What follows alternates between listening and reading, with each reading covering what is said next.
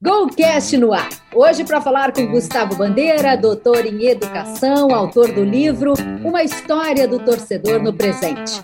Elitização, racismo e heterossexismo no currículo de masculinidade dos torcedores de futebol. Eu sou a jornalista Eduarda Strebe, hoje toda colorida, com uma maquiagem diferente, para falar desse tema que eu acho super relevante. Está começando agora o Golcast, o podcast da Go Manage, que fala de futebol de um jeito diferente.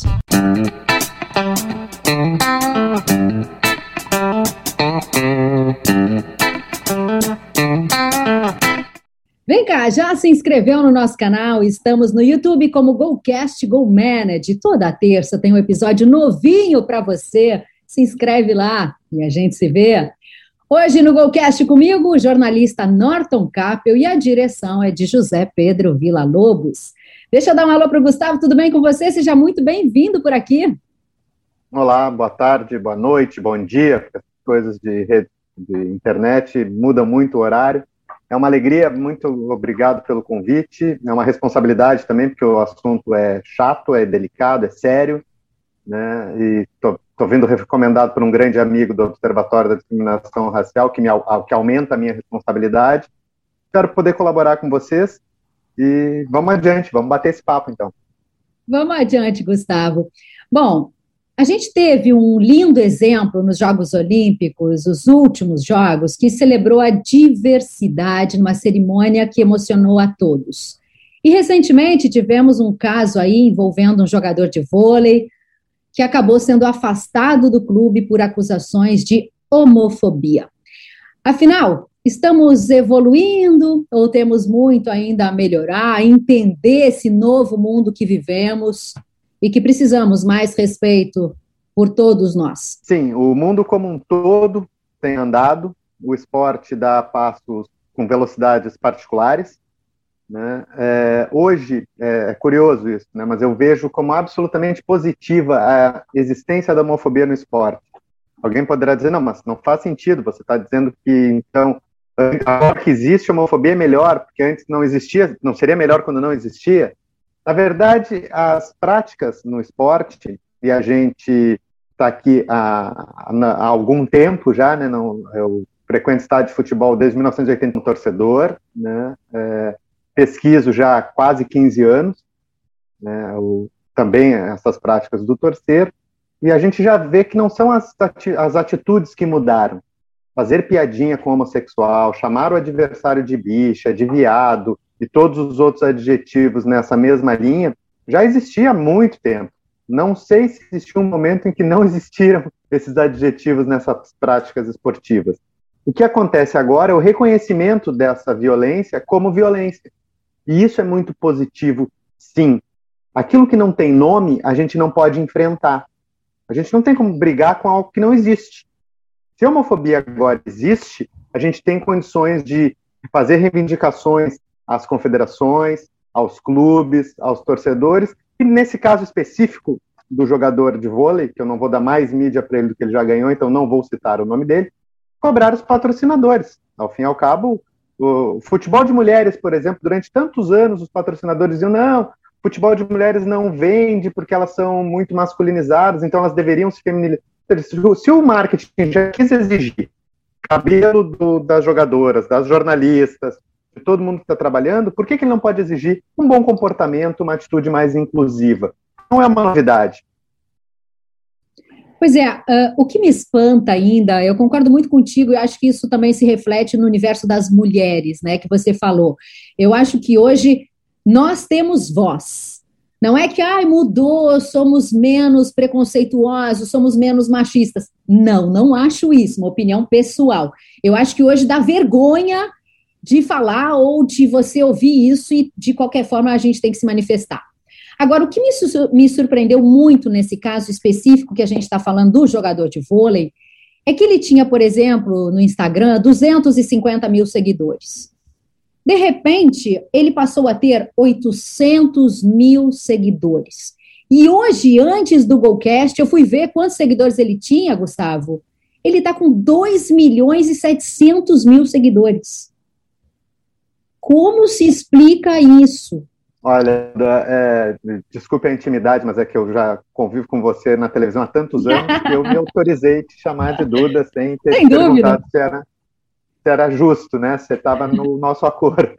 Mas, Tudo certo. Eu, é, que, que, você não me conhece, mas eu já te conheço há muito tempo, né? Essa coisa de, do, da mídia tem isso também, né? Isso acaba provocando. Muito legal. Hoje eu vou dizer, vou dizer uma coisa que me toca muito, especialmente é, participando aqui com vocês, é um programa que vai falar de esporte, mas que quer colocar outros temas que não sempre os mesmos repetidos de sempre, quer fazer uma discussão um pouco mais ampla. Muito complicado isso, porque hoje boa parte da receita, inclusive, da profissão de vocês, do jornalismo, está vinculada a, ao quanto vocês conseguem impactar, a quantos seguidores, a quantos. E a qualidade do material entra pouco em discussão.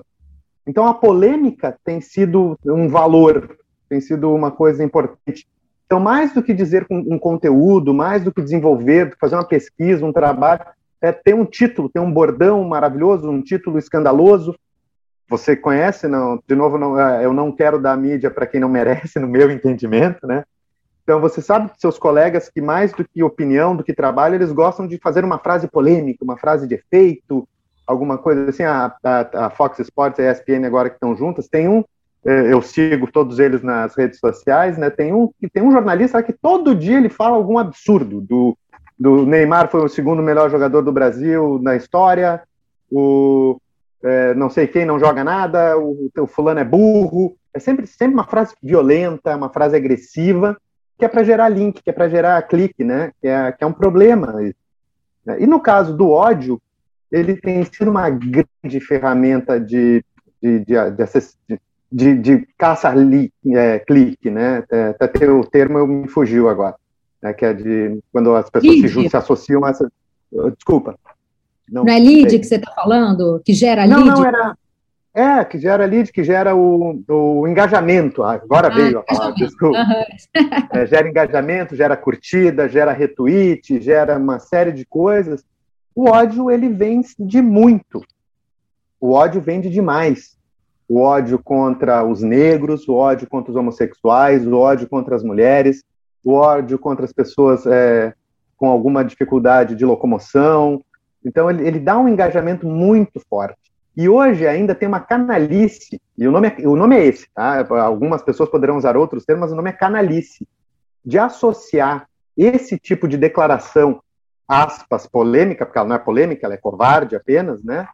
De algo como é, eu, eu, não, eu não estou é, prisioneiro do politicamente correto, eu sou autônomo, eu digo o que eu penso. Mentira. Isso é canalice. Você está agredindo porque agredir lhe dá uma visibilidade e logo eu, essa é uma das metodologias. Que bom que não é todo mundo que usa. Né? Tem, que bom que ainda tem muita gente é, é, produzindo conteúdo, querendo dialogar, ouvir outros lugares. E não, não, é, não é só para me ouvir, eu quero que se ouçam todo mundo para ampliar, porque aí, ao fim e ao cabo, o jornalismo está dentro da comunicação social, né? Então tem um trabalho, tem um papel a cumprir, né?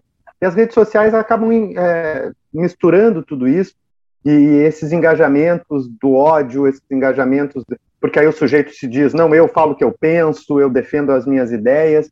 Será mesmo? Será que essas tuas ideias são tão fortes assim? Qual é o medo, qual é o pavor que você tem de ter um personagem de uma história em quadrinhos que tem um namorado e uma namorada? Ah, tá bem, ok. É isso mesmo que é importante? É essa discussão que a gente quer fazer? É essa preocupação que a gente tem na, na sociedade, numa sociedade igual a nossa, tão desigual, tão violenta, com tanta gente sendo agredida o tempo todo? É isso que nos importa? Que bom que não é isso que importa a todos, mas infelizmente o, o ódio ainda engaja. Sobre esse ponto aqui, Norton Capel, eu falo de Porto Alegre, é, se fala muito que jogador de futebol uh, não se envolve em questões polêmicas, mas o Nonato do Fluminense, ele fez um post no, no, na página na página de Instagram dele em que ele em que ele fala sobre essa coisa, em que ele é muito claro nisso, é, em que ele se posiciona.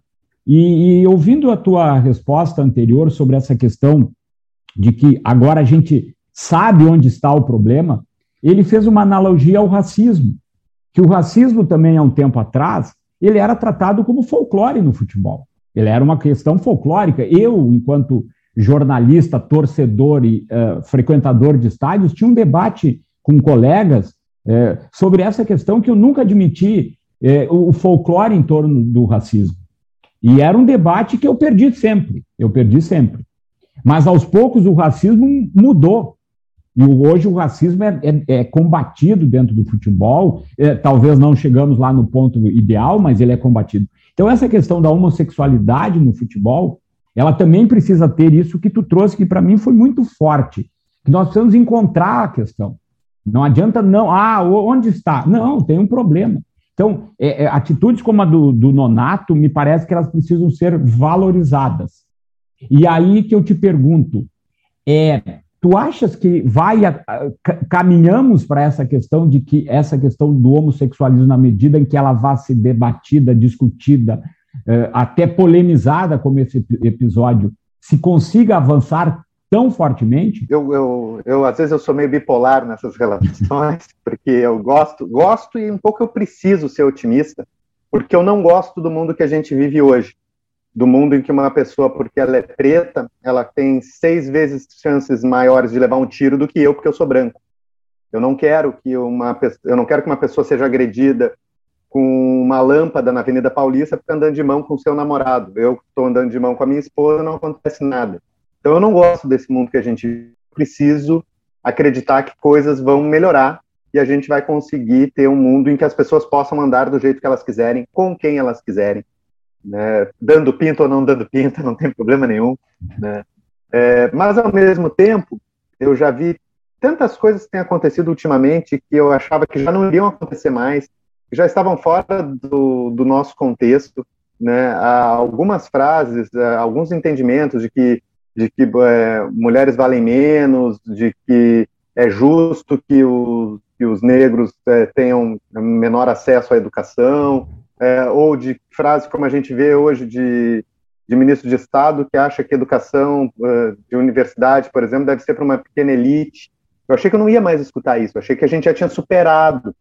Então, talvez a gente tenha que estar sempre muito atento, a gente não pode baixar a guarda em nenhum momento, porque essas conquistas que vêm, e vêm, por isso que eu digo que eu posso ser otimista sim, porque hoje um, jogador, um jornalista vai falar, dizer uma frase homofóbica porque fazem, né?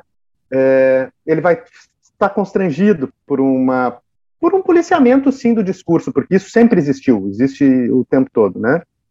Mas ao mesmo tempo vai ir um pouquinho, daqui um pouco vai poder retroceder. Então a gente não pode baixar a guarda, a gente tem que estar muito atento, tem que estar atento apontando, porque ah, mas aí a, vamos inverter a pergunta. O que que você ganha com essa piada homofóbica, com essa manifestação homofóbica? O que que você ganha quando você continua dizendo que mulheres são objetos nesse cenário desportivo. Eu vou, a gente não, não precisa ir muito longe, e aqui eu quero ser otimista, é, ou quero, ou devo, ou preciso, eu não, não, não saberia dizer o verbo mais adequado. A gente teve no final do ano passado o Renato Gaúcho, então técnico do Grêmio, fez uma frase machista terrível, como ele já deu algumas entrevistas homofóbicas também já clássicas, né? é, ao final do jogo que o Grêmio empatou com o São Paulo e o São Paulo teve mais posse de bola, ele fez uma frase machista horrorosa, né, dizendo, ah, posse de bola é igual o sujeito que está andando com a mulher a noite toda, chega um outro cara e leva para o motel, e ganhou ele. É, é, é, de, é de, de, de, não, não faz nenhum sentido é, não reconhecer as mulheres como sujeitos. Cara, eu, eu não sei quem levou quem para o motel, mas eu tenho certeza absoluta que passar oito horas com mulheres maravilhosas, interessantes, como eu tenho milhares de amigas é, é, absolutamente espetacular e eu não levo nenhuma delas ao motel e eu não perco nada. Eu tenho eu duvido que quem eventualmente tem relações sexuais com ela tenha uma relação tão boa quanto eu conversando durante horas, horas e horas, porque as mulheres não são feitas apenas para sexo, como pensam algumas dessas pessoas. Em abril, mais ou menos, se eu não estou enganado, peço desculpa se eu errei a referência, o Neymar falou a mesma frase. O que aí é mais triste porque é um sujeito 30 anos mais jovem, que não só reproduz o machismo, como ele não é nem criativo, ele não consegue nem dizer outra frase, ele disse a mesma frase que o Renato tinha dito. Só que aí ah, o próprio GE, por exemplo, fez uma repercussão muito forte, porque hoje tem muita jornalista. A Duda trabalhava sozinha na redação da, da RBS. Então, era, quando, se ela fosse pautar isso, ficava fora de contexto, porque era só ela ali. Agora, no, no Sport TV, agora que fechou 30 anos, o número de comentaristas, mulheres, perto do que a gente tem historicamente, é pouco ainda, tá? É muito pouco. Mas é muito mais significativo. E quando a gente diversifica os espaços, outras pautas aparecem, outras demandas. Como você falou, Norton, daqui um pouco, se você tivesse mais jornalista negro cobrindo o, o futebol do Rio Grande do Sul, por exemplo, talvez eles já tivessem batido o pé mais forte, mais cedo, de que dizer macaco no estádio de futebol com uma torcida do Grêmio, torcida que eu me vinculo, eu sou gremista, ninguém tem culpa, tá? Não, não precisam ficar se solidarizar comigo, porque essas coisas acontecem. né? É, é, é, momento, é momento, já fui muito feliz, hoje não estou muito, mas isso não importa, tá? Mas se você tem mais jornalista negro, não ia deixar a torcida do Grêmio gritar macaco todos os jogos e não acontecerá absolutamente nada, porque não acontece absolutamente nada. Tá? Então, não, por isso diversificar é importante. Quando a gente fala de diversidade importante, é isso. Eu quero que daqui um pouco eu estou fazendo. Eu é, obviamente faço piada machista, está dentro do meu corpo. Eu luto todos os dias para não fazer uma frase machista, porque elas estão todas tão, tão dentro do meu corpo que se eu não pensar, elas saem. Mas eu quero ser constrangido pelas mulheres, porque elas me digam: você não pode dizer isso. Isso está errado, isso não é bacana. Você pode fazer, usar uma linguagem mais inclusiva. Não, não há motivo para a gente insistir nessas violências. Gustavo, tu sabe que tu tá falando e tá passando um filme na minha cabeça aqui que eu tô quase emocionada, tá? Porque é muito isso, a gente aprende a sofrer calada. Porque a gente é uma na multidão, é o que você está falando, né? Precisa ter mais gente, mais voz. E eu estou falando enquanto mulher que sofreu todo tipo de preconceito e machismo e tudo mais que o universo do futebol nos proporciona. Mas hoje são mais mulheres, a gente tem mais voz, assim como a gente fala da questão do racismo, que é inadmissível. E eu achei muito, mas muito interessante um lance que você falou aqui, que eu li, e eu vou repetir que eu acho importante. Um país que exclui as mulheres não é um país. Quando muito, é a metade de um país. Acredito que se tivéssemos mais mulheres ou homens não brancos em nossas transmissões redondas, seria mais difícil ouvir ridículos argumentos que associam o mau desempenho esportivo com esforço estético.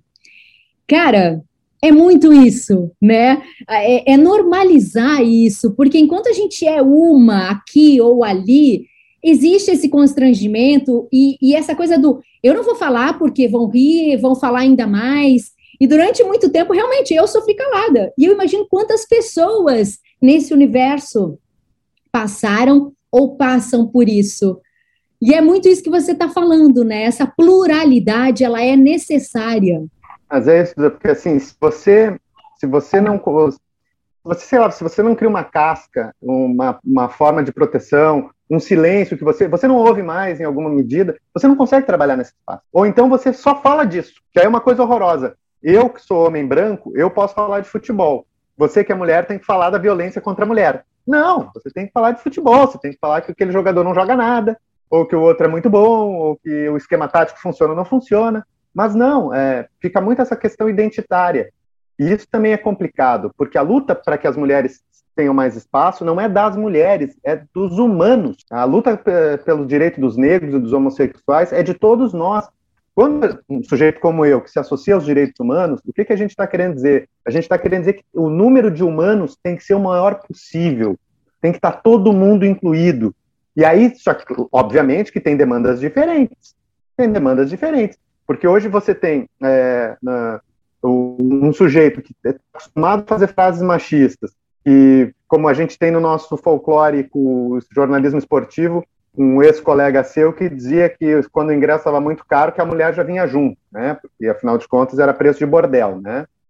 É, ele tem que estar constrangido por isso. Só que aí para isso, se os direitos, se na mesa com ele, ao invés de mais cinco homens, tem três mulheres e dois homens, talvez o olhar que vocês possam dar para ele, vocês mulheres, vai fazer esse constrangimento.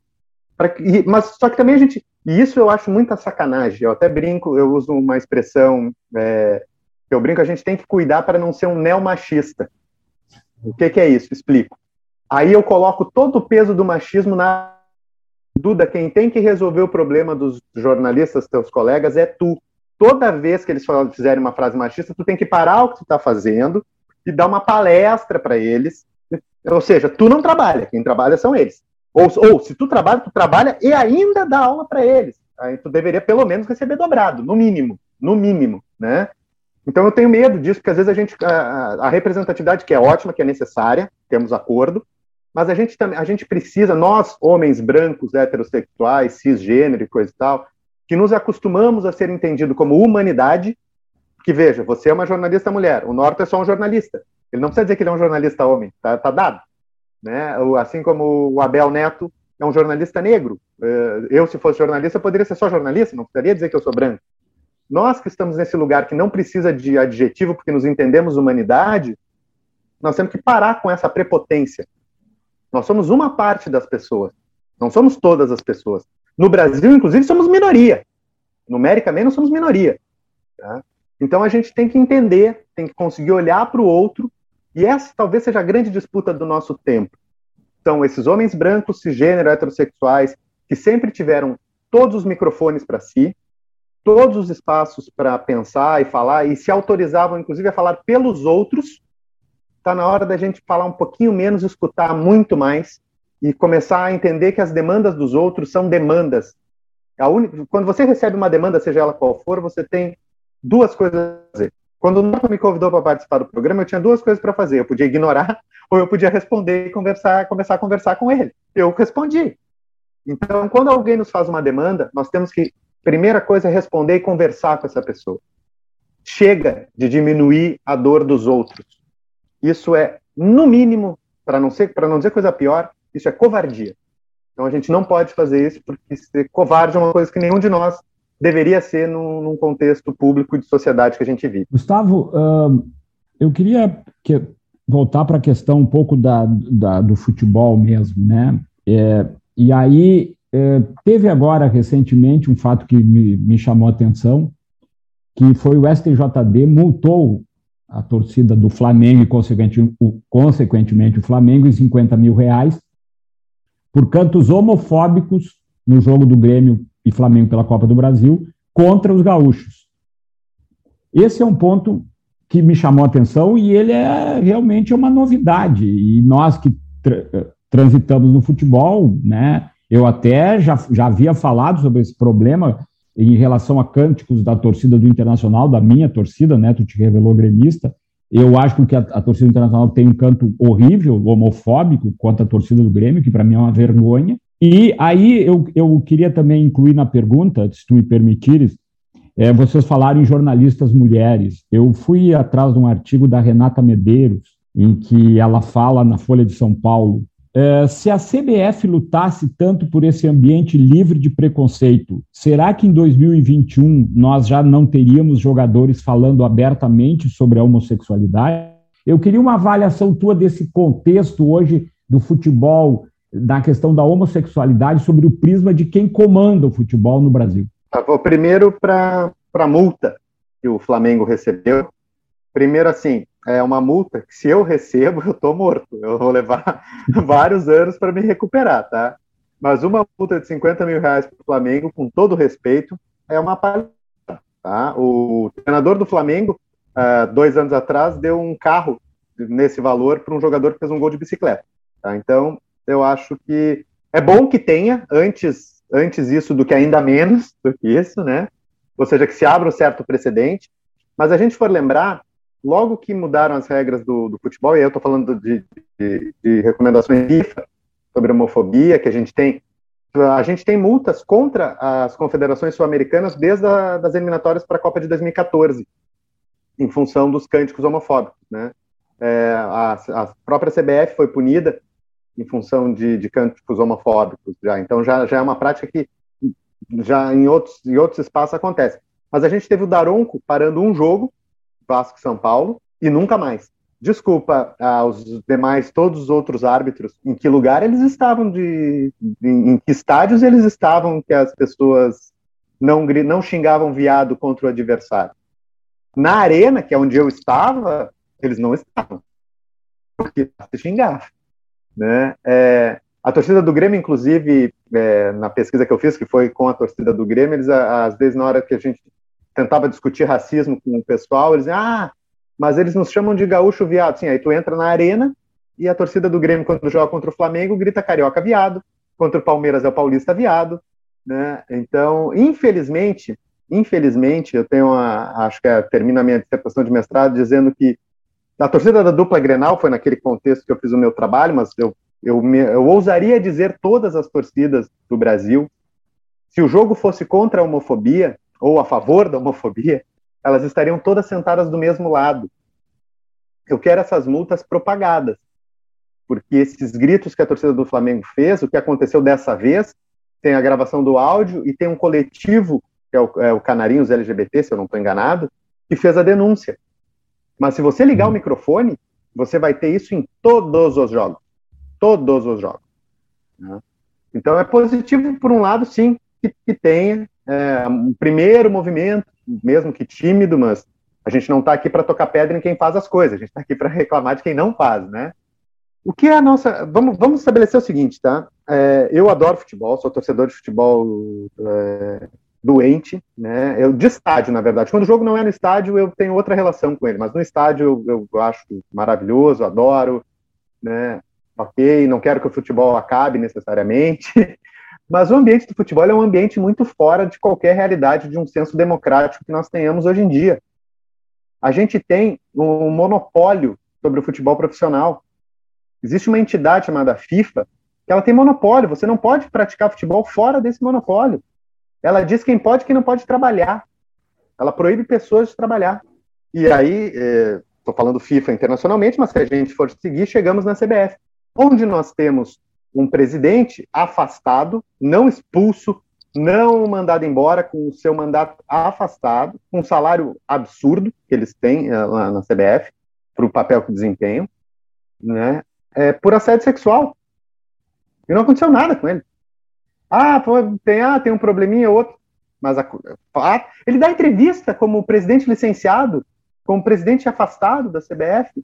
Não aconteceu nada. Né? E, obviamente, que no universo de atletas profissionais, assim como no universo de jornalistas, assim como no universo dos torcedores, existem muitos homossexuais. Há, um, há uma métrica mais ou menos mal feita, assim, para não. Né, pra, muito na ordem, mas que geralmente dá uma satisfação para um diálogo mais rápido, que 10% da população seja homossexual. A gente pode tomar isso mais ou menos como base. Em alguns ambientes ter, teremos mais, em outros ambientes teremos menos. No futebol de mulheres, por exemplo, temos bastante. E as mulheres ali não têm medo de, de mostrar os seus relacionamentos. Hoje, tá? demorou. A Marta teve relacionamentos um pouco mais baixo dos planos durante uns 10 anos. Né? Agora ela já tem um relacionamento público. É, as jogadoras já estão conseguindo fazer esse, esse espaço, essa luta. Mas Acho é que, que o vôlei feminino também é mais... Na... Também. É que assim, são, o, o vôlei tem essa particularidade, tá? Porque o vôlei é um esporte, é muito interessante. O vôlei, vocês podem pegar muitas pesquisas sobre vôlei, tá? mas depois eu vou voltar no futebol, porque o Norton pediu para nós falar de futebol. Não, tá, não, não, não, eu não, aqui eu não comando a pauta, já comandei muito, aqui eu sou apenas um perguntador e ela tem que seguir não, lá, na, na, na, onda do entrevistado, Até que tá muito bom. Até porque a gente tem que dar os bons exemplos, né? Tomara que o futebol vá nesse espírito aí do vôlei, que as pessoas possam se assumir, viver ambientes mais legais, né, aceitos. O vôlei é muito Mas natural vôlei... isso. É, mais ou menos. o vôlei é muito interessante, a gente tem vários estudos, várias etnografias no, no vôlei, tá? que assim, enquanto, enquanto atletas da categoria de base, a média de jogadores homossexuais, homens homossexuais, é de mais ou menos 50%. Um time mais é, tem muito muito homossexual nos times de vôlei antes do profissional. No profissional não existem mais. Quem não existe? Eles vão para dentro do armário, tá? Vamos saber, vamos falar em bom português. É, é, obviamente que eles existem, que eles estão ali, mas eles não estão muito encorajados. O Douglas, o nosso, o nosso, nosso anti esse outro rapaz aí que perdeu o emprego, esse outro rapaz que está cheio de seguidores, o problema é Douglas, é dele, que eu não queria ter nas Olimpíadas eu não queria ter um seguidor desses dele, então ele que fique com esses, eu continuo com meus 100 seguidores, eu estou muito feliz, muito obrigado. Mas o Douglas foi campeão olímpico em 2016 Eu não sabia que ele era homossexual, você sabia? Não. Ele já tinha sido campeão olímpico, ele já era um atleta de ponta. Ou seja, poder se dizer homossexual é uma coisa mais recente. E eu não estou, de maneira nenhuma, a culpa não é do Douglas, ao contrário, tá? É, o ambiente é tão fechado, é tão complicado, que o sujeito não se autoriza a dizer. Então, sim, a gente, aquilo que, aquilo que eu comentei um pouco no início, de ser um pouco otimista por um lado, pessimista no outro, a gente está vendo movimento. E é porque estamos vendo movimento que a gente tem esse tipo de reação também, né? esse tipo de manifestação mais explícita. Porque você quer algo mais homofóbico do que o sujeito homossexual não poder dizer quem ele é? Caramba, é, isso é pior do que qualquer coisa. O cara ser xingado de bicha, ó, eu vou fazer uma frase polêmica para ganhar cliques, de repente a gente coloca, coloca na manchete. Isso, né? É, alô, alô, alô, alô, diretora, então, anota aí para botar. É o momento da manchete, né? É, um sujeito poder ser chamado de bicha num ambiente esportivo é melhor do que em um outro momento em que ele não podia nem ser nomeado, em que ele tinha que ficar sozinho com as suas emoções. Então, ser xingado de bicha pode ser um progresso num ambiente tão preconceituoso como esse do esporte. Porque dá lugar de existência. Você existir sendo xingado é uma coisa péssima, terrível, muito ruim. Mas você não poder existir é muito pior. Então a gente está vendo esse movimento, sim, de novo, as mulheres estão na frente, estão com protagonismo. Né? É porque é tanta luta que um pouco chega uma hora que eu acho que cansa também. Ah, eu não vou mais agora. É, eu já tenho que brigar tanto para estar tá aqui, agora ainda vou ter que dizer que eu te, sou casado com um homem, que isso vai ser bom patrocinador. Azar de vocês. Me dá essa sensação. Né? Então, um pouco pode ser desenhado nisso daí. E, mas assim, eu, eu usei os dados do vôlei, mas no futebol também tem, muito, tem muitas relações entre os jogadores nas categorias de base, a gente, inclusive, tem uma série de, de, de, de acusações muito graves de violência contra os meninos, né, que tem que ser, é, às vezes são sequestrados quase da sua família, que moram, são do Rio Grande do Norte, vêm trabalhar aqui no Grêmio, no Inter, e passam, às vezes, em, em qualquer clube, né, não, não, é, é ruim a gente diz o nome, porque é ah, não, qualquer clube isso acontece, infelizmente, muitos clubes isso acontece, não em todos, graças a Deus, né, então a gente tem que tentar é, olhar para isso que, que, é, uma, é uma recorrência. E eu tenho certeza que na prática do futebol profissional também acontece. Mas, é, mas esse grito homofóbico tem, existe um mecanismo tá, que a gente joga uh, no, no, na América do Sul como um todo. Tá? Práticas sexuais e identidades sexuais não são a mesma coisa. Ou seja, o que, que eu quero dizer com isso? O sujeito pode sim praticar sexo com pessoas do mesmo sexo, mas ele não se entende homossexual. Isso acontece. Existem várias profissões que, que isso é recorrente. Né? Por exemplo, caminhoneiros. Caminhoneiros é, que viajam muito, ficam muito tempo longe de casa, às vezes é, têm relações sexuais com pessoas do mesmo sexo e não se reconhecem como homossexuais. Eles não estão mentindo. É uma forma de reconhecimento e é justa, é válida. A minha dúvida é se esse não reconhecimento acontece por opção individual, porque se é por opção individual, eu não estou aqui para dizer, eu não estou aqui para pedir para ninguém sair do armário. A pessoa que acha que tem que sair, sai. Quem acha que tem que ficar, fica. Não tem problema nenhum. A gente está discutindo a autonomia das pessoas, aí eu vou fazer o contrário. Ah, não, então agora o homossexual é obrigado. Não, não, não vai acontecer, não faz sentido. Mas a minha dúvida é, essas pessoas que eu tenho certeza que existem, elas estão no armário, aspas, né, por suas decisões, por suas vontades particulares, ou porque elas têm medo de se, é, ao saírem do armário, sofrerem reprimenda dos clubes, das torcidas, dos patrocinadores e perderem empregos. Vocês sabem, vocês que, que acompanham o futebol, a quantidade de desempregados que existe nesse ambiente. Tem muita, tem muito pé de nesse ambiente do futebol. Então, por um jogador, por exemplo, o Neymar, ele diz o que ele quiser, ele faz o que ele quiser porque ele é muito melhor do que os outros. Mas um jogador comum, como a gente tem, e são a ampla maioria, Será que se ele disser que ele é homossexual, ele não vai fechar as portas de trabalho para ele?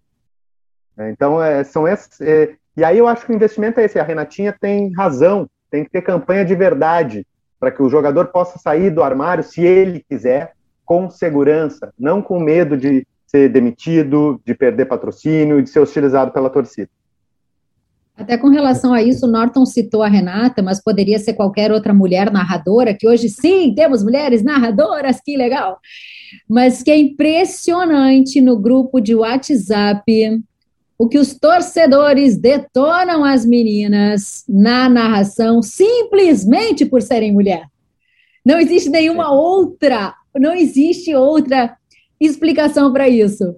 Porque a gente sabe, narradores, é, é difícil narrar o jogo, às vezes se engana e tal. Mas a mulher não pode errar, é impressionante. Até pé frio chamam as mulheres, fiquei sabendo agora. Não, ela não dá para narrar porque ela é pé frio. Cara, até isso tem. Eu disse, não é possível, gente. Conseguimos algo tão legal de ver uma mulher narradora e agora tem esse ranço ainda.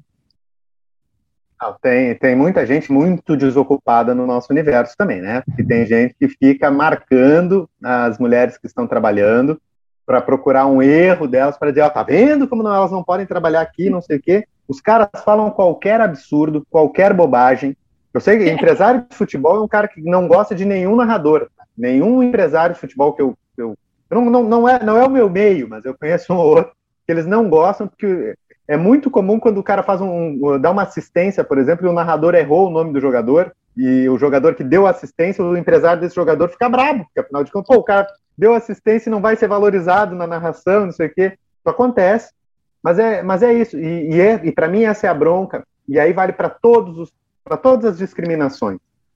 Se eu erro, eu vou, vamos supor, o narrador sou eu, eu errei. Eu sou burro. Eu sou burro. Duda, você erra, você é a narradora, você erra, você é a mulher. Bem Se o narrador isso. é negro, ele erra, ele é negro. E é que não dá. É. Ou então, ou então, pelo menos, que eu comece a ser um branco burro, pelo menos. Ou que eu comece a ser um homem burro. Não só um burro. Né?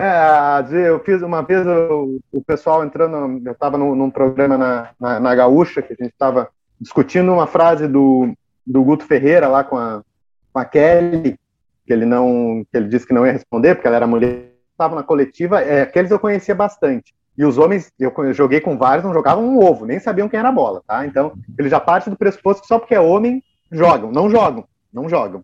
Tá? E, e ele teve muito espaço para falar, não sei o quê. E aí algum um, jornalista diz, ah, mas. Ah, então eu não posso, eu não posso falar que a mulher é burra, é, errou, ela é burra. Cara, eu, primeiro assim, vamos tentar, talvez a gente não precise usar esse tipo de adjetivo, tá? Só que então você reclame da qualidade do trabalho. Diz esse comentário está errado, o nome do jogador é esse. Mas não essa mulher fez isso. Ou então vamos fazer o contrário. Porque, bom, eu não, não, não quero, não quero é, dar. De novo, eu acho que dar holofote para quem não merece é injusto. Mas quando mandam uma mulher lavar louça, por que, que não manda o homem lavar louça?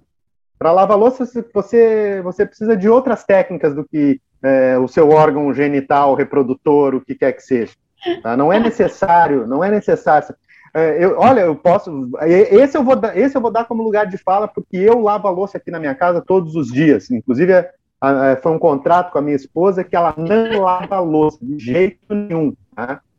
Dá para fazer, viu, gente? E, sinceramente, eu não tive. Minha testosterona não diminuiu, a minha barba não caiu, né? Dá para lavar louça, viu? É possível. Vão com fé que vocês conseguem. E a cozinha é legal, gente. Se a gente quiser ir para lá, é muito legal. Mas se a gente quiser ir, se a gente não quiser, a gente não precisa ir, não. E não Gustavo... tem que explicar, Duda. Vai quem quer, onde quer e tá tudo certo. Fala, querido. Gustavo, é, eu peguei um texto que tu escreveste para o Observatório da Discriminação Racial no Futebol e tu comentas que um dos legados é, da Copa do Mundo no Brasil foi justamente uma oxigenação e talvez uma novidade em relação a essa questão da, da, da homofobia e tudo mais. Mas antes de terminar a pergunta, eu queria fazer o seguinte comentário.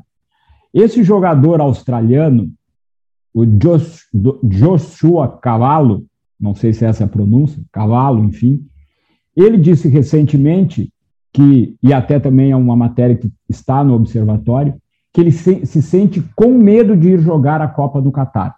Nós sabemos as características do Catar, a questão da religião e tudo mais, de, de como é crime o homossexualismo nos países muçulmanos e, e no Catar, no caso. Mas e aí tu tinha feito uma referência à FIFA.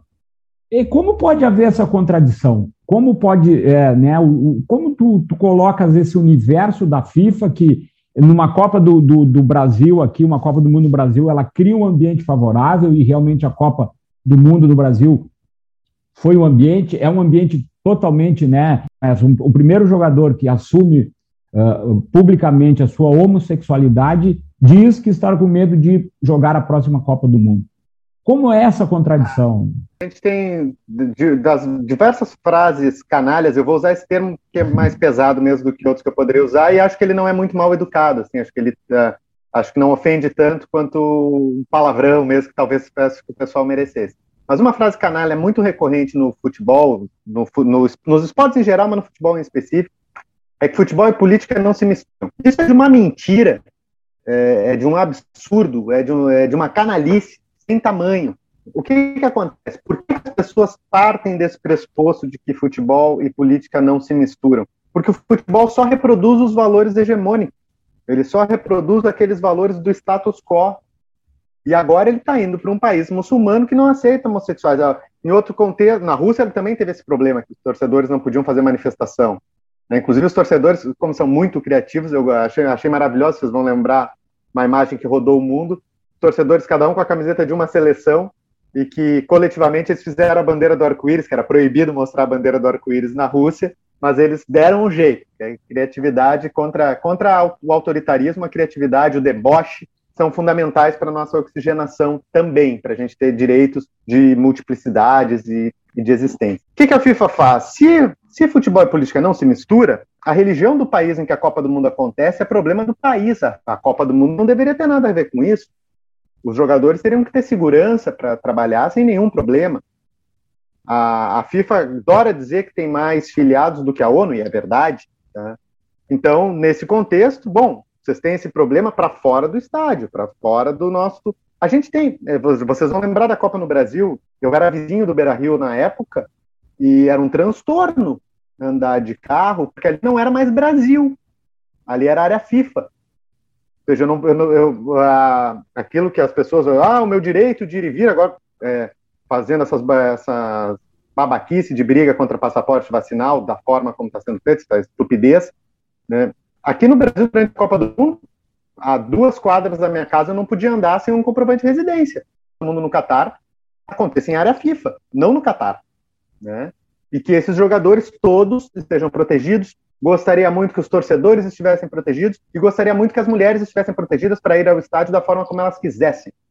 Eu não, eu não vou entrar aqui no mérito, isso aí é islamofobia, de achar que o mundo muçulmano é terrível e que o mundo ocidental é maravilhoso, porque não é. Mas sempre que você tem restrição e proibição, eu estou contra.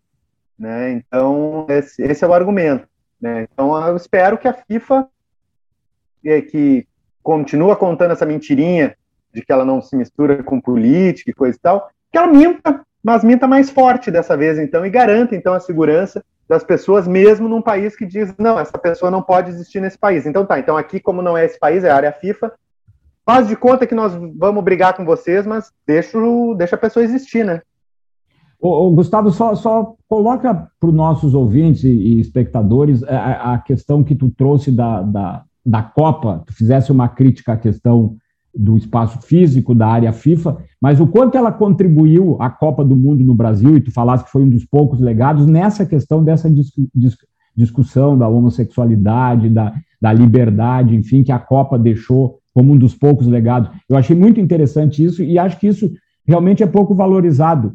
Eu gostaria de te ouvir um pouquinho mais sobre esse aspecto. E também, assim, aproveitando, já que eu toquei no nome desse jogador, é, a importância desse jogador ter feito esta revelação. Bom, é, a Copa no Brasil, primeiro, assim, foi, foi ótimo. A gente até debochava, e eu era um dos que fazia manifestação dizendo que uh, a gente abria mão da Copa, é, tinha, tinha até a rima que da Copa eu abro mão, eu quero dinheiro para saúde e educação, né? era a rima que se fazia. E a Copa foi tão divertida que no final a gente chegou a, a debochar e brincava que não, esquece a saúde e educação, faz Copa todo ano, porque é muito legal. Então foi um ambiente realmente muito divertido, muito é, de, de, um bom congraçamento na maioria dos espaços, né?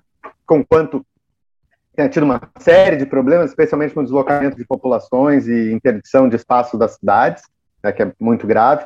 Só que nesse caso que eu chamo de legado, é justamente a, a, a explicitação da homofobia.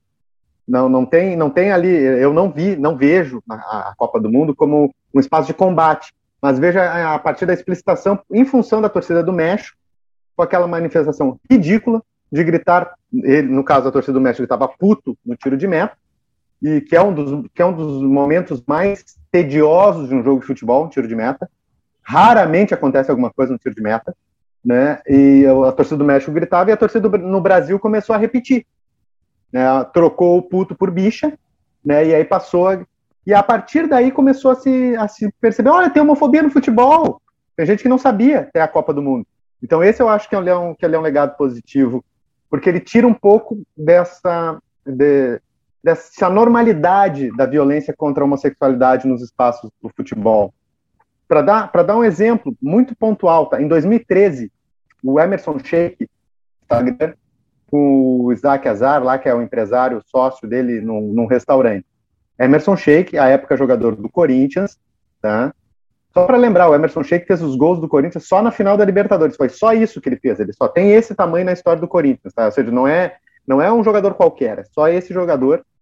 A torcida do Corinthians foi fazer protesto contra ele em 2013 porque ele fez, deu esse beijo. Mas o clube, o Corinthians, abriu, porque o protesto foi dentro do centro de treinamento.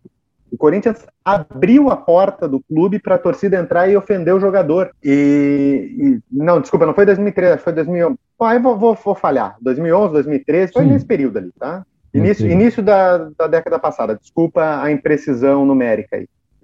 Mas, mas é isso, você até a Copa do Mundo de 2014, se um jogador fizesse alguma coisa que pudesse ser entendida como homossexual, a torcida tinha direito de praticar homofobia dentro do clube, autorizado pelo clube. Hoje, por mais que a gente saiba e a gente reclame, e reclama um pouco com razão, que é muito marketing e tem pouco engajamento, todos os clubes fazem é, manifestações em relação a, a orgulho LGBTQIA+, nos dias, é, até, às vezes são duas vezes por ano, só que é só nos dias do, do orgulho e coisa vai, mas fazem. Até pouco tempo atrás, isso não existia. A Coliguei torcida do Grêmio lá do final da década de 70, a Coliguei hoje tem um espaço no museu do Grêmio. No Olímpico não estava. Né? Então tem, esse, tem essas mudanças, esses enfrentamentos, e sim, é tentar transformar o espaço do futebol e dos estádios num lugar mais plural. E para ele ser mais plural, ele tem que ter mais gente mais diferente. Ele tem que ter mais gente negra, mais mulheres, mais homossexuais, mais pobres, mais pessoas de baixa renda, tem que ter também a possibilidade de, de frequentar esse espaço. Né? Então, é dentro dessa tentativa de pluralização. Mas a Copa teve, para mim, teve essa marca de dizer, olha, existe um problema. Existe um problema e aí vocês fazem com ele o que vocês quiserem ou conseguirem. Né? Nossa, porque o futebol podia dar um super exemplo, né, Norton? A gente que é apaixonado por futebol, envolve tanta coisa legal como a gente podia multiplicar coisas boas através do futebol, né? Isso que é que eu acho que a gente perde tanto em não aproveitar esse espaço. É, Gustavo, é, sobre isso que a Eduarda está falando, é só para eu, eu, acho que a gente faz as perguntas aqui talvez e, e a conversa sobre essa atitude do, do jogador australiano, tá? Ele é, do, ele é do futebol periférico, né, se a gente for considerar a importância do futebol australiano. É, é, além dessa avaliação sobre a atitude desse jogador, né, é, tu achas que teria que ter algum nome realmente de peso do futebol europeu, sul-americano, que assumisse essa condição para realmente é, virar um, uma página positiva nessa questão da homossexualidade no futebol? Ou tu achas que um exemplo como esse vindo da Austrália já começa a dar um novo caldo ao assunto? Acho que são duas coisas. Só que essa pergunta eu respondo desde sempre. Todas as vezes que eu comecei a dar entrevista em 2011, mais ou menos, é, esporadicamente, ali sim, porque eu também tô, tô longe de ser uma celebridade, né? Mas assim, umas duas vezes por ano, umas duas vezes por ano eu, eu dou uma entrevista, porque dá, geralmente dá um caso desses, né? Ou na Semana do Orgulho. Na Semana do Orgulho aí eu dou entrevista todos os dias. aí eu fico famoso. É, mas Vamos chamar mais vezes o Gustavo, vamos chamar mais vezes. Tá.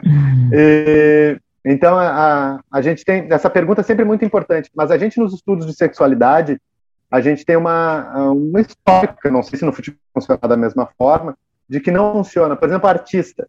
A artista tem um número de artistas homossexuais é, assumidos bem maior que a média da sociedade. A gente conhece muito mais atores, é, cantores e coisas a percepção do público, via de regra, é que a vida do artista é algo tão diferente, tão especial, outra coisa, não impacta necessariamente na vida do sujeito. Para ele, o problema é ter um vizinho homossexual, não ser fã do Fred Mercury. Porque o Fred Mercury é, é, está tão longe, é tão distante, coisa que o vale. Então, um jogador de futebol famoso, sim, poderia abrir porta, sim. Mas eu gostaria mais é que muitos jogadores anônimos se manifestassem. Ao invés de um famoso, eu queria vários, vários não famosos, vários comuns, né? É, esses 10% que eu falei, se, se forem 10%, a gente está falando de é, cada elenco de clube profissional entre 3 a 4 jogadores. E não, e não precisa fazer nada, daqui a um pouco só, só tem uma foto andando no carro com o seu marido.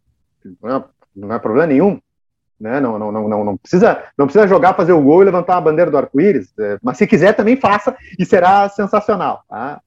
É, um pouco nisso. Mas, mas hoje a gente tem uma, uma outra coisa, Norton, que é muito interessante. Mesmo que esse jogador jogue no futebol periférico, essa manifestação dele não só repercutiu no mundo todo, como você teve jogadores de grande porte que se manifestaram é, dando parabéns pela atitude dele. Né? O, o, lembrei do Puyol de cabeça só, mas devem ter, certamente tiveram muitos outros, né? O Puyol ex-jogador, né, mas que Sim. um ídolo do, do, do Barcelona, apesar, apesar de que eu tenho bronca com ele, porque quando ele deveria ter marcado direito, ele não marcou, né? Vocês ficaram contentes, mas eu não muito.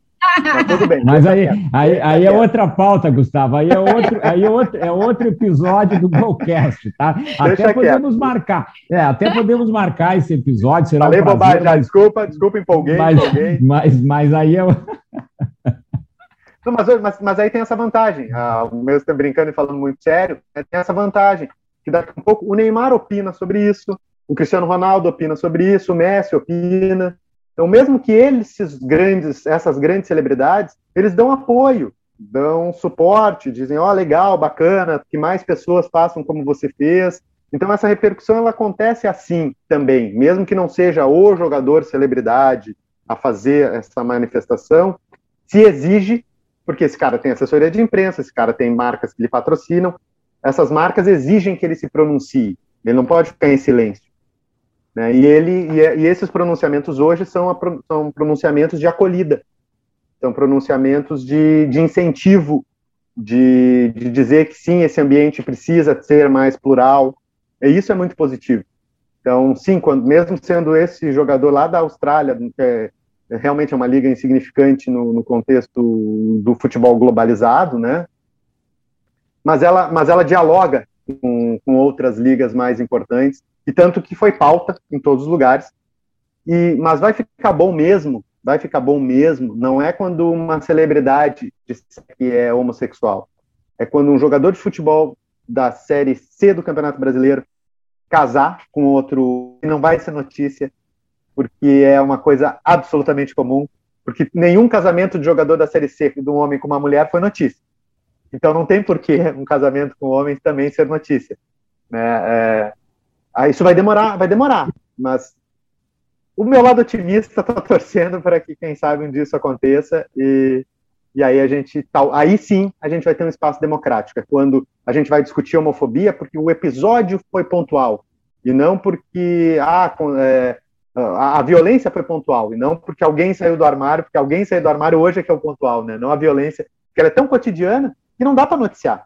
Você não pode. A gente está noticiando a multa do Flamengo, mas a gente não está noticiando a, o cântico da torcida do Flamengo, porque esse cântico teve no Grenal, esse cântico só não teve no Grêmio Fluminense porque não tinha torcida, mas teve no Grêmio Palmeiras antes, né? É, teve na rodada de hoje, provavelmente agora tem Flamengo e Bahia, vai acontecer no, no, no próximo, no próximo jogo.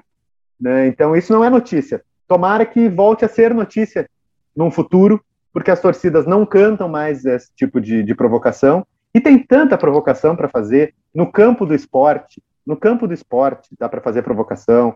A torcida do Inter, é, ao invés de chamar o torcedor do Grêmio de puto, pode lembrar que o Grêmio já foi rebaixado duas vezes e provavelmente será uma terceira. A torcida do Grêmio pode falar do Mazembe, tem a ver com jogo de futebol, não precisa chamar ninguém de macaco. Porque o que nós estamos jogando ali é futebol, é o esporte. Então vamos usar as piadas do futebol e do esporte. Tem um monte, tem um monte. Vamos ser criativo, vamos colocar a cabeça para pensar. Vamos é, ser, inclusive, mais engraçado, né? Porque tem algumas dessas piadas agora que, para rir, tem que usar uma parte do cérebro que a minha, felizmente, depois de muito investimento, está meio reduzida. Às vezes eu, o pessoal ri, eu não entendo. Gustavo, eu sei que a gente está indo aí para o final do programa, mas a Duda vai me permitir, eu não sei se ainda tem alguma questão, mas eu queria só fazer uma, uma última um questionamento para ti. Tu falaste do Bahia e tu fizesse uma referência que aumentou, né? Os clubes fazem hoje manifestações de apoio em dias de é, questões envolvendo a, a, as questões da, do, do homossexualismo e todas essas, essas lutas. O Bahia tem um trabalho muito legal é, em relação a essa questão da, da, da absorção e do, do, empoderamento de torcedores e tudo mais. É, isso precisaria que tomassem as rédeas desse negócio. Não falta engaja, engajamento maior dos clubes, como tu disseste, que fazem só uma manifestação lá nas redes sociais, mas que realmente não trabalham na questão? Sim, eu tenho, tenho total acordo. Né? É, o que, que acontece? A gente tem que entender que é o seguinte: a gente vive num mundo capitalista, é, os clubes são, apesar de no Brasil serem associações é, civis sem fins lucrativos, eles são empresas. Né? E que vendem muitos produtos. Vendem camisetas, vendem seus jogos, vendem jogadores, o que eu acho um absurdo, mas esse é papo para um outro momento. Né? É, tem muita. É, é um clube que precisa dar lucro, precisa dar dinheiro. E o marketing hoje de engajamento, de, de ativismo, que é o marketing contra o preconceito, que é o marketing da inclusão, ele está aí, ele é uma realidade. Tem gente que tem gente que tem gente mais purista assim do meu campo é, progressista, dos direitos humanos, assim vamos chamar, que dá uma torcida de nariz, né? Ah, isso é só para vender camiseta e não sei o que. Cara, olha só, marketing está aí para vender. Ele pode vender como ele vendeu muito nos anos 90, nos anos 2000 e continua vendendo em alguns espaços, colocando a foto da bunda de uma mulher. Essa é uma forma do marketing vender. E ele também pode vender sendo contra o racismo, sendo contra a homofobia, sendo contra o machismo. Ele só está preocupado em vender. Ele não, não tá, o marketing não tem uma essência democrática ou autoritária, nenhum, nenhuma nem outra. Ele quer vender. Se ele puder vender com causas sociais, torne o nosso mundo mais plural, mais inclusivo, eu sou a favor, eu, eu topo. Então que o Grêmio, que o, Inter tem já um, um, núcleo de ações afirmativas, ainda não conseguiu a mesma publicização do, do, do Bahia, mas já tem uma tentativa, um esforço é, pontual ali, né? O Inter tem um movimento político muito interessante nesse, nesse contexto, mas ele é um movimento maior que o do Grêmio, que também possui, mas é um pouco mais tímido ainda, por uma série de circunstâncias. É, mas sim, eu acho que tem que ser pauta, tem que ser pauta dos clubes, sim. É, as camisetas rosa do outubro, que primeiro são do outubro rosa, não tem nada a ver com homossexualidade, tem a ver com câncer de mama. Elas estão vendendo horrores. E mais, hoje os torcedores vão de camiseta rosa para o estádio. Eu vi, ninguém me contou. Eu até tinha dúvida se isso ia acontecer. Né? Então já as coisas estão acontecendo assim.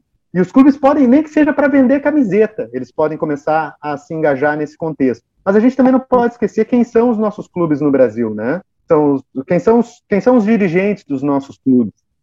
E Grêmio e Inter ainda estão muito bem dentro do cenário nacional. O Flamengo, com a torcida que tem, 4 mil pessoas votam para presidente do Flamengo.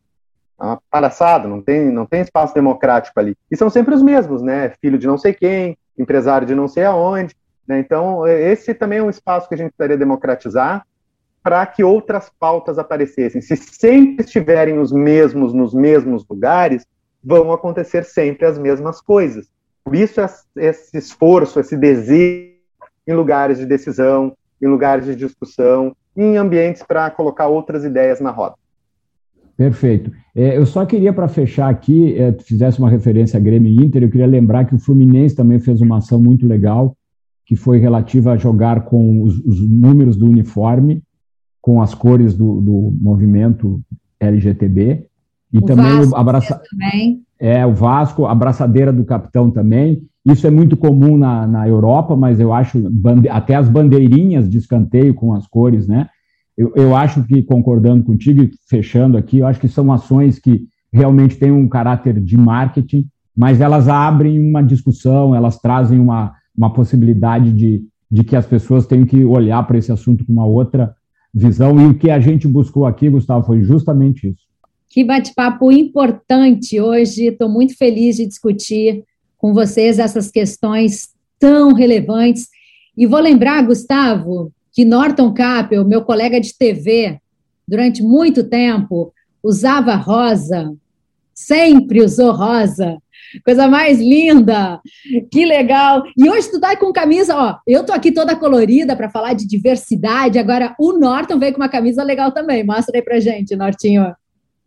Eu vim com a camisa do David Bowie, o roqueiro que tem um pouco desse mundo que o, que o Gustavo tanto nos falou aqui da inclusão, do respeito, e que é isso que vale, o respeito acima de tudo. É isso aí, Gustavo. Muito obrigada aí pela tua participação. Trouxe coisas interessantíssimas para a gente, que nos faz refletir cada vez mais, que nos faz querer ser melhor, que nos faz respeitar o outro cada vez mais. Que isso se multiplique por aí, Gustavo. Obrigada aí pela tua participação aqui no nosso Golcast. Eu que agradeço o convite, é, foi uma honra. Peço desculpas por ter sido muito palestrinha, mas eu sou assim, vocês deixaram, eu acabei falando pelos cotovelos. Né? É, muito obrigado pelo espaço. É, lembrar que, que é isso, que a gente quer um mundo mais plural, em que mais pessoas possam ser felizes exatamente do jeito que elas desejarem ser. É, não é, não há uma hierarquia de preconceitos. Né? A gente tem que lutar contra todos ao mesmo tempo, uma, às vezes com estratégias distintas. Mas o mundo vai ser bom quando todo mundo tiver espaço e que ter nascido homem, ter nascido mulher, ter nascido negro, ter nascido branco, ser ou não ser homossexual, não façam diferença, que as pessoas possam trabalhar e que sejam, serem julgadas pelo seu trabalho, não por quem elas supostamente são ou supostamente deveriam ser. Que coisa linda esse nosso Golcast, gente! Muita cor, muito amor para todo mundo. Você já nos segue? Tá demais esse programa, hein? Vamos lá, a gente está no Golcast, Go Manage, no YouTube e também nas principais plataformas de áudio. Toda terça tem um conteúdo novinho para você. Muito obrigada, Gustavo Bandeira. Um beijo e a gente se vê.